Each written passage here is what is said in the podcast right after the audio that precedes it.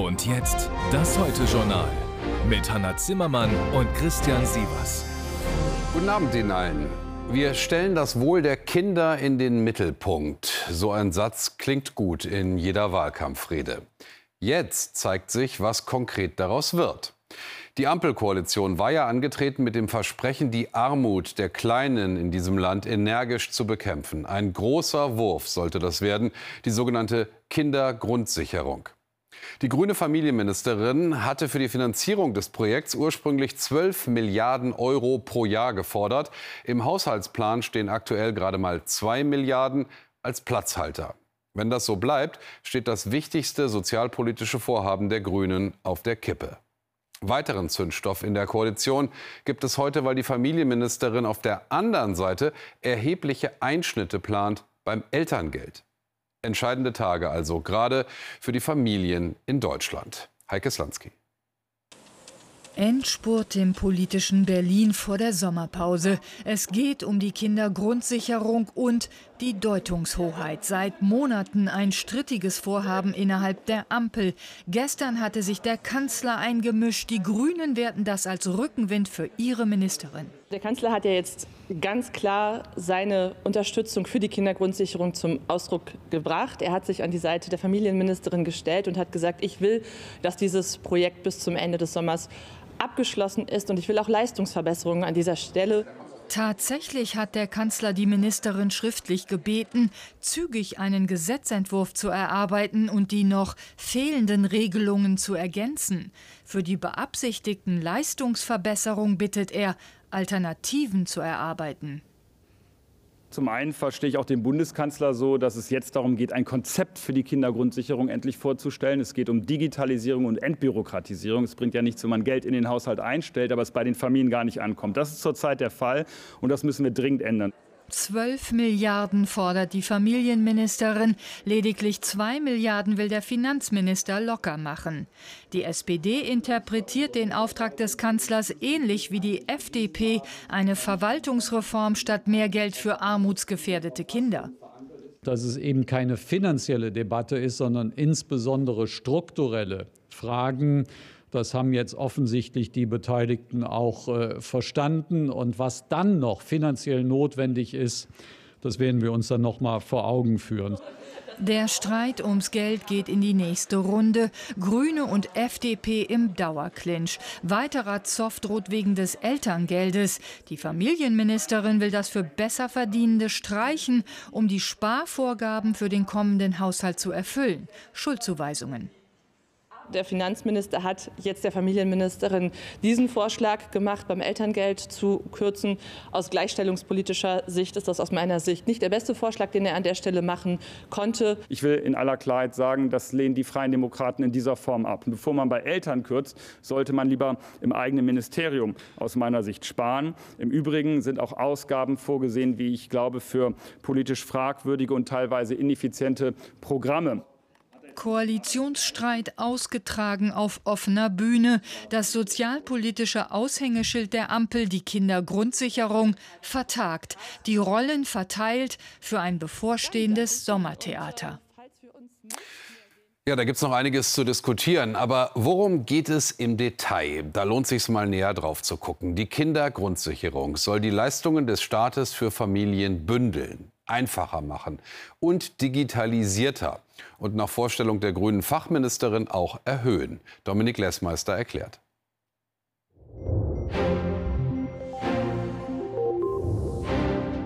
Oft ist Familien gar nicht bewusst, dass sie Anspruch auf Unterstützung haben. Zu kompliziert, zu bürokratisch die vielen Leistungen. Den Kinderzuschlag beantragt und erhält zum Beispiel nur etwa jedes dritte anspruchsberechtigte Kind in Deutschland. Vorgesehen bei der Kindergrundsicherung sind zwei Komponenten. Ein einkommensunabhängiger Garantiebetrag soll für alle Kinder gezahlt werden. Zunächst auf Höhe des heutigen Kindergeldes von 250 Euro pro Kind und Monat. Außerdem ist ein Zusatzbetrag geplant. Er soll das Existenzminimum des Kindes abdecken. Der Geldbetrag richtet sich nach dem Alter des Kindes und wie viel die Eltern verdienen. Das Geld soll fließen, bis das Kind 18 ist, mit Ausbildung oder Studium bis zum 25. Geburtstag. Familienministerin Paus geht von Zusatzkosten von 12 Milliarden Euro pro Jahr aus. Dadurch, dass viele, die bisher kein Geld beantragt haben, was bekommen. Außerdem will sie die Leistungen für Familien wegen der hohen Inflation generell anheben. Bei der Kindergrundsicherung soll aus der bisherigen Hohlschuld der Bürger eine Bringschuld des Staates werden. Eine Bringschuld des Staates für mehr als jedes fünfte Kind unter 18 in diesem Land. Insgesamt fast drei Millionen Mädchen und Jungen, die von Armut bedroht sind. Das heißt in der Definition, ihre Familie hat weniger als 60 Prozent des mittleren deutschen Haushaltseinkommens zur Verfügung. Mit Summen, Statistiken, Definitionen allein kommen wir aber nicht weiter. Wer als Kind in Armut aufwächst, in diesem reichen Industrieland, hat ganz konkrete Erfahrungen, Mangel, Verzicht und Scham. Homera Rhein und ihre Reportage jetzt aus Hamburg. Seit vielen Jahren kommen Brianna, Bethany und Brandolyn schon in die Arche. Hier kriegen sie kostenloses Mittagessen. Besonders jetzt, wo Lebensmittel so teuer sind, eine große Entlastung für ihre Mutter. Denn die zieht ihre drei Töchter allein groß und lebt vom Bürgergeld. Das ist eine großartige Unterstützung. Vor allem, äh, ich muss nicht jeden Tag den kochen, weil ich weiß, die Kinder haben hier was zu essen. Und ähm, auch Unterstützung beim Hausaufgaben, alles. Das macht die Arche dann auch mit den Kindern zusammen. Hilft sehr viel. Also das heißt, ich bin dann ein bisschen, ähm, oder beziehungsweise ich bin dann nicht überfordert mit den ganzen Schulaufgaben, sondern ich weiß, wenn die hierher kommen, kriegen die auch hier die Unterstützung, damit es für mich auch eine Erleichterung wird. Wenn die Gedanken ständig ums Geld kreisen, die Zwei-Zimmer-Wohnung einfach zu klein ist und die eigene Mutter pflegebedürftig, dann ist jede Unterstützung willkommen. Madeleine versucht jeden Cent zu sparen. Doch bei Kosten, die nicht einkalkuliert sind, hilft auch das nicht viel. Ich stecke gerade da. Also ich stecke jetzt fest, muss ich sagen. Ja, meine Waschmaschine ist jetzt kaputt. Und ich bin die ganze Zeit überlegen. Hm, das heißt, ich muss entweder zum Waschcenter gehen. Waschcenter ist auch nicht so günstig. Anfang dieses Jahres hat die Bundesregierung das Kindergeld auf 250 Euro erhöht. Davon hat die Hamburgerin nichts, denn es wird in voller Höhe aufs Bürgergeld angerechnet. Dass die Kindergrundsicherung nun gezielt von Armut betroffenen Familien helfen soll, begrüßt die Arche und hat auch eine ganz konkrete Forderung, 600 Euro pro Kind. Wir wünschen uns auch eine Splittung vielleicht zwischen Geld, was direkt in der Familie, direkt beim Kind ankommt und äh, Geld, was äh, Schulen und Kindertagesstätten oder auch Kinder- und Jugendeinrichtungen stärkt, damit Förderung dort vor Ort an möglichst viele Kinder auch ähm, weitergegeben werden kann. Dass durch die Bündelung der verschiedenen Leistungen auch viel Papierkram wegfallen soll, findet Madeleine Adjumang gut. Das ist eine große Erleichterung. Denn wir wissen, hier in Deutschland ist so viel bürokratische Sachen. Es ist Bürokratie. Ich wünsche mir schon, dass man vielleicht noch so ein bisschen ähm, mehr Leistung bekommt, um vielleicht auch eine größere Wohnung zu finden. Weil manchmal ist es ja so, man sucht zwar eine Wohnung, aber es ist sehr schwer, weil das, was man gerade bekommt, eben halt zu wenig ist, dass es nicht ausreicht. Und meistens kriegt man dann eine Absage, weil man einfach zu wenig hat. Trotz vieler Herausforderungen engagiert Madeleine Adjumang sich auch für andere. Das Haus am See ist ein Ort der Begegnung, gefördert von der Stadt Hamburg. Hier unterstützt sie bei der Organisation des Familienbuffets, erhält dafür eine kleine Aufwandsentschädigung. Das Treffen ist wertvoll gerade für jene, die wenig Geld haben und für die gesellschaftliche Teilhabe oft nicht möglich ist. Es ist mir auch wichtig, dass die Leute auch wirklich mit uns reden, gucken, ähm, was, was kann mich erleichtern in meinem Leben. Erleichterung erhofft sich Madeleine auch von einer kommenden Kindergrundsicherung für ein sorgenfreieres Leben. Unser nächstes Thema. Israels Armee spricht von einer Antiterroraktion. Intern heißt sie Operation Heim und Garten. Das palästinensische Außenministerium nennt es offenen Krieg gegen die Bewohner von Jenin. Luftangriffe und Gefechte am Boden. Seit fast 20 Jahren, seit den dunkelsten Zeiten der zweiten Intifada, hat es keinen derartigen israelischen Militäreinsatz gegeben im palästinensischen Westjordanland. Und er bringt ein ohnehin äußerst labiles Gefüge an den Rand der Katastrophe. Die palästinensische Autonomiebehörde samt Präsident, denen Israel mal einen eigenen Staat versprochen hatte, sieht dabei noch machtloser und schwächer aus als ohnehin schon. Der Terror militanter Palästinensergruppen geht weiter. Zuletzt heute Mittag in Tel Aviv. Von dort Michael Beverunge. Der Terror ist zurück in Tel Aviv von einer Sekunde auf die andere. Ein Auto rast in eine Bushaltestelle, Menschen fliegen durch die Luft, andere flüchten in Panik. Der Attentäter steigt aus dem Auto und geht mit einem Messer auf die Verletzten los, bevor er von einem Zivilisten erschossen wird. Neun zum Teil Schwerverletzte, darunter ein Kind.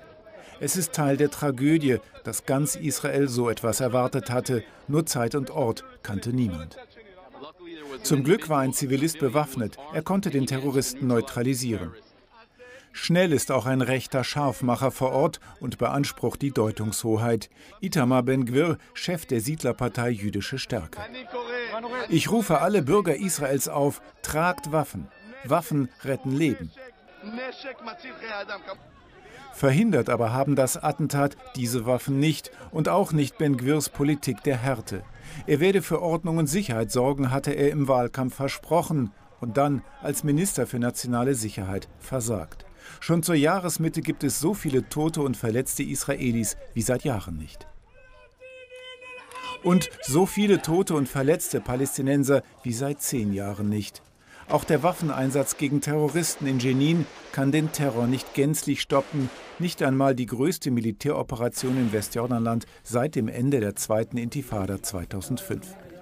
Israels Führung sieht trotzdem einen Erfolg. Mehrere Sprengstofflabore und viele Waffen seien beschlagnahmt oder zerstört worden. Viele Verdächtige verhaftet.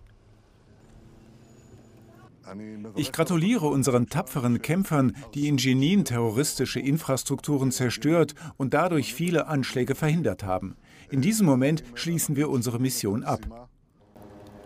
Doch auch nach einem möglichen Abzug werden die Narben auf den Straßen des Flüchtlingslagers noch lange sichtbar bleiben. Nicht nur terroristische Infrastruktur wurde zerstört, sondern auch zivile, Wasser- und Stromleitungen. Und nicht nur die militanten Kämpfer sind geflohen, auch tausende Zivilisten. Geblieben ist der Hass stärker als zuvor. Seit gestern war es sehr schwer für uns. Drohnen haben auf uns geschossen. Jetzt wollen wir nur noch weg, wir sind nur noch müde. Wir haben nichts zu essen oder zu trinken. Was also hat er erreicht, der große Militärschlag von Jenin? Kurzfristig sicher eine Schwächung der Terrorzellen dort, langfristig wenig, glauben Sicherheitsexperten. Der Einsatz in Jenin kann den Terror nicht eliminieren, er kann ihn nicht entwurzeln. Es gibt auch keine Hauptstadt des Terrors. Der ist weit verbreitet in den Herzen und Köpfen, überall im palästinensischen Sektor im Westjordanland. Noch dauern die Kämpfe in Jenin an. Wieder ein Tag, an dem sich Israelis und Palästinenser nur noch weiter entfremdet haben. In Frankreich läuft eine Spendenaktion für den Polizisten, der einen 17-Jährigen bei einer Verkehrskontrolle erschossen hatte. Und da sind mittlerweile 1,5 Millionen Euro zusammengekommen. Die Summe ist um ein Vielfaches höher als die Spenden für die Familie des Getöteten. Zur Beruhigung der Lage in Frankreich dürfte das nicht beitragen. Hanna, das ist dein Thema zu Beginn der Nachrichtenübersicht jetzt. und äh, dennoch hält der französische Präsident Macron den Höhepunkt der Ausschreitungen in Frankreich nun für überschritten. Das sagte er heute bei einem Treffen mit mehr als 240 Bürgermeisterinnen und Bürgermeistern von besonders betroffenen Städten. Dabei ging es auch um Unterstützung für die Beseitigung von Schäden und nötigen, nötige Konsequenzen. Seit Tagen kommt es in Frankreich zu Krawallen. Auslöser war der Tod des 17-Jährigen bei einer Polizeikontrolle. Russland hat auch heute wieder zivile Ziele im Süden und Osten der Ukraine angegriffen. In Cherson sind nach ukrainischen Angaben in einem Wohngebiet zwei Menschen getötet worden. In der Region Kharkiv wurden bei einer Explosion mindestens 43 Menschen verletzt, darunter auch Kinder.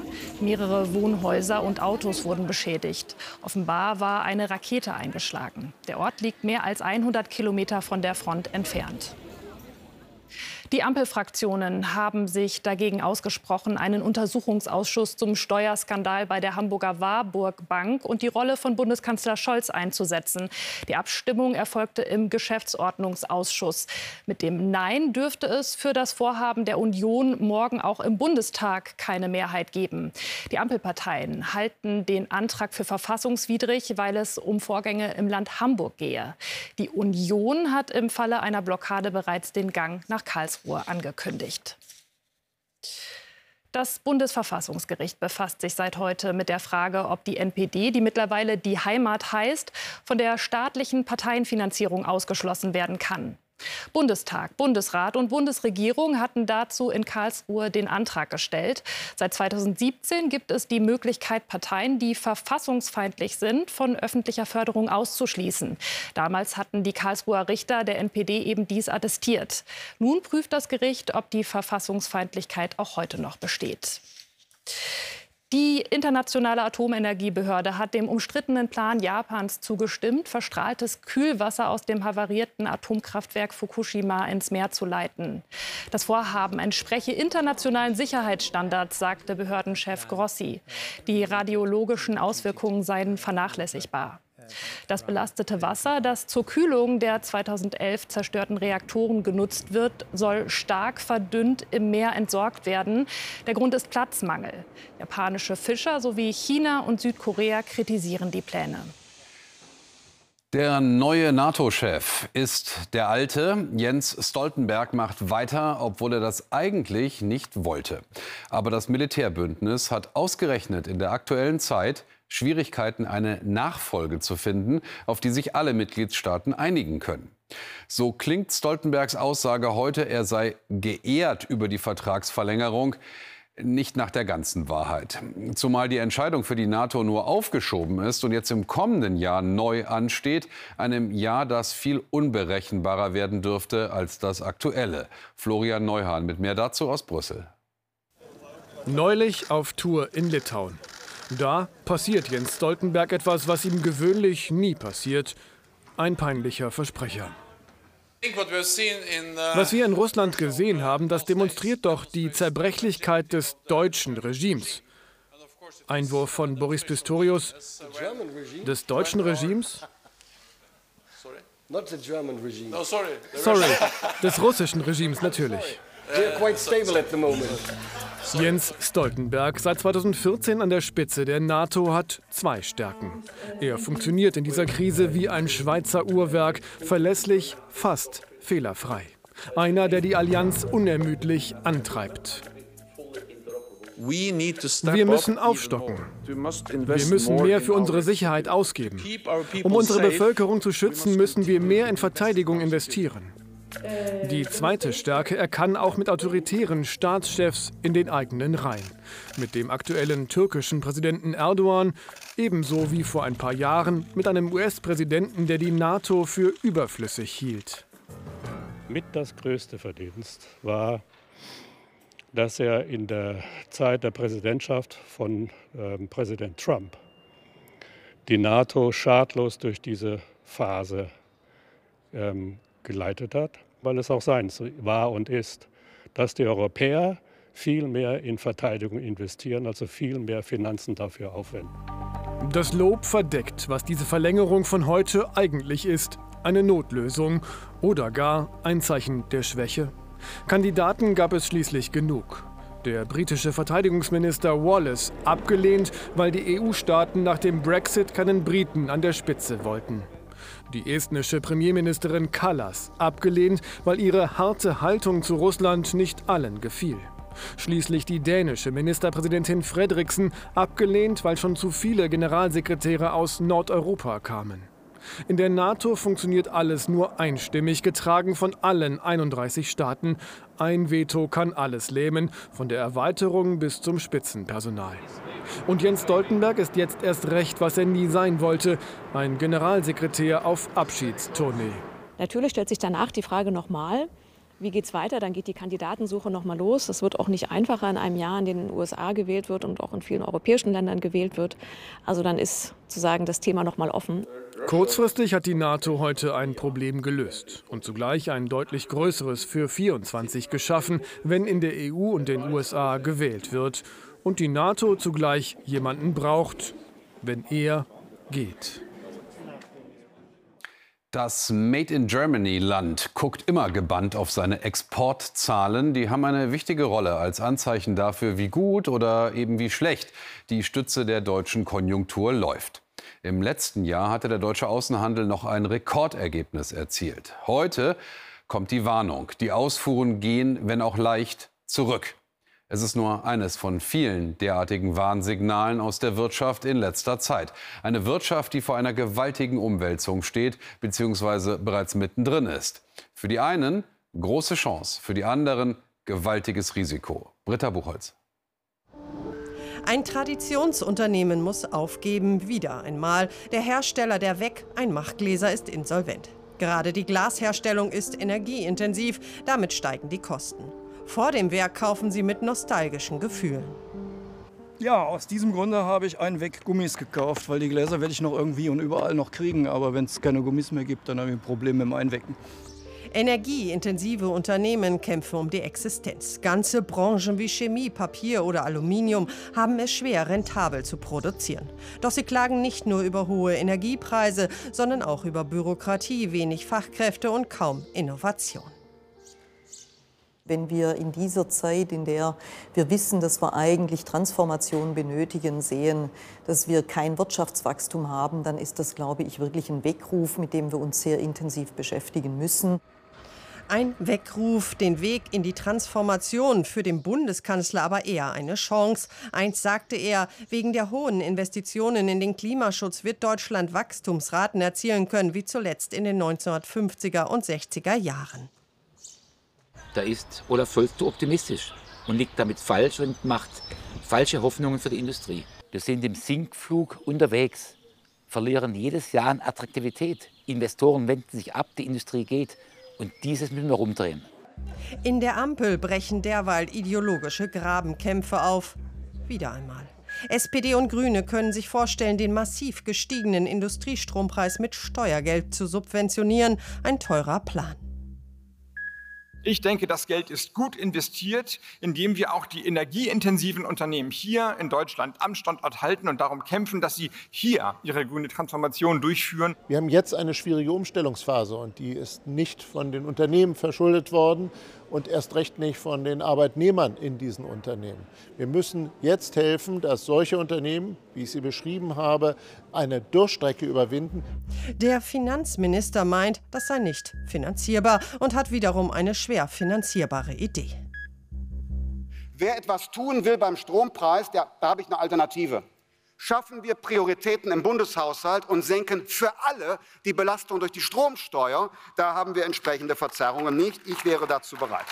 Ihm ist klar, das ist mit SPD und Grünen nicht denkbar. Und während die Ampel keine Lösungen findet, kommt ein besorgniserregender Befund. 16 Prozent der befragten mittelständischen Unternehmen verlagern bereits Teile der Produktion und Arbeitsplätze ins Ausland. Weitere 30 Prozent denken darüber nach.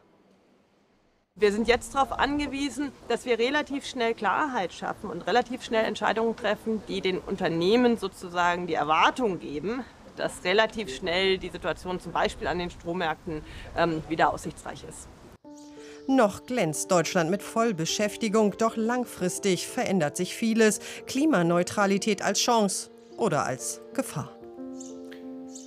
Ja, und wir bleiben noch einen Moment bei der Wirtschaft. Dass sich bei der Bahn Grundlegendes ändern muss, ist so klar wie die Verspätung oder der Zugausfall bei einer nächsten Reise. Heute ein Vorschlag, der dann aber doch ziemlich radikal klingt, Hanna. Ja, das kann man so sagen. Die Monopolkommission, die die Bundesregierung in Wettbewerbsfragen berät, hat sich für einen Umbau der Deutschen Bahn ausgesprochen. Konkret dafür, dass die Infrastruktursparte vom Rest des bundeseigenen Konzerns abgespalten wird. Da fragen wir nach bei Valerie Haller in Frankfurt. Womit begründet die Kommission diese Forderung?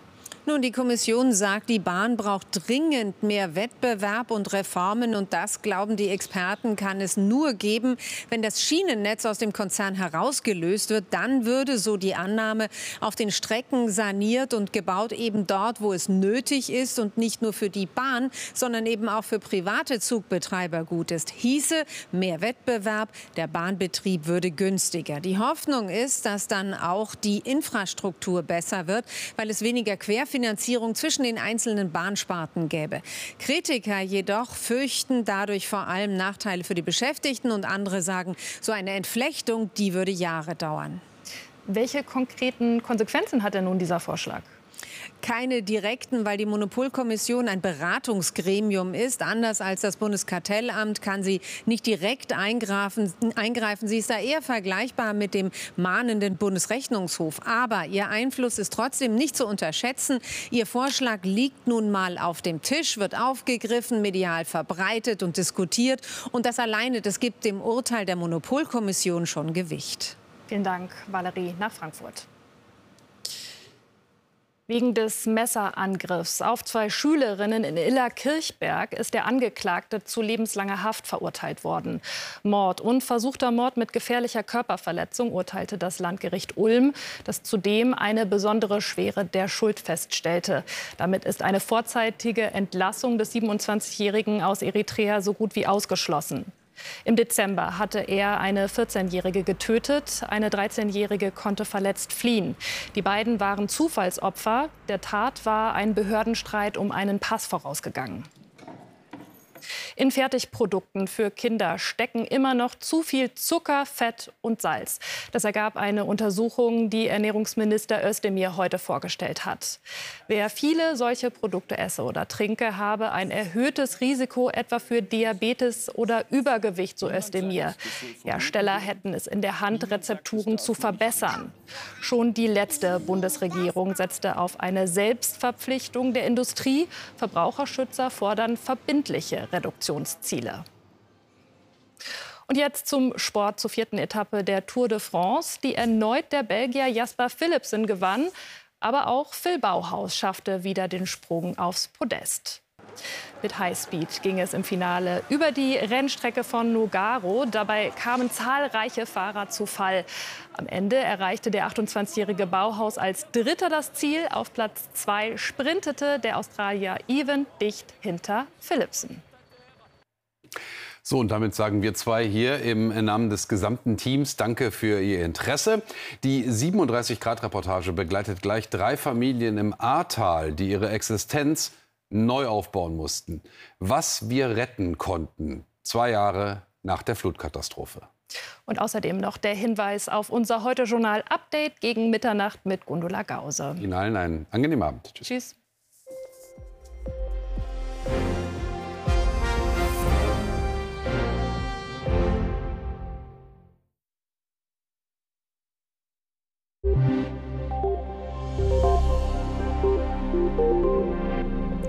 Abend. Vor der Hitze am Wochenende erreicht uns jetzt erstmal ein richtiges Sturmtief. Das ist ungewöhnlich für die Jahreszeit. Und da könnte zum Beispiel die Nordsee ein Mitgrund dafür sein, denn die ist im Moment zwei Grad wärmer als normal. Das Sturmtief überquert morgen den Nordwesten, die Deutsche Bucht und zieht bis nach Skandinavien. Wir müssen zwei Dinge im Auge behalten. Zum einen das Hauptsturmfeld südlich des Tiefs und die Gewitter vor und an seiner Kaltfront. Zunächst zum Wind. Der gesamte Nordwesten bekommt es morgen mit mindestens stürmischen Böen und Sturmböen um 80 Kilometer pro Stunde zu tun. Das Ganze geht aber bis hin zu 130 Kilometer pro Stunde, also Orkanböen. Und nach aktuellem Stand sind die am wahrscheinlichsten an der Nordseeküste. Ganz genau wissen wir das aber erst morgen. Auf jeden Fall kann das zum Beispiel zu Verkehrsbehinderungen und umgestürzten Bäumen führen. Wie sieht es mit der Kaltfront aus? Die erreicht schon in der zweiten Nachthälfte den Westen mit schauerartigem Regen und eingelagerten Gewittern. Die ziehen zwar schnell, haben punktuell aber Starkregen und Sturmböen mit dabei. Morgen breitet sich das Ganze dann schnell nach Osten hin aus, ist nachmittags hier auch schon durchgezogen. Am längsten blitzt und donnert es noch im Südosten. Außerdem gibt es im Tagesverlauf den länger anhaltenden Regen in der Nähe des Tiefs hier im Nordwesten. In der Mitte lockert es aber auch schnell wieder auf. Die Temperaturen liegen zwischen 17 und 27 Grad. Ab Donnerstag ist der Sturm vorbei, dann wird es heiß zum Wochenende. Wie lange diese Hitze aber bleibt, ist noch ungewiss. Kommen Sie gut durch diese Wetterwoche. Tschüss.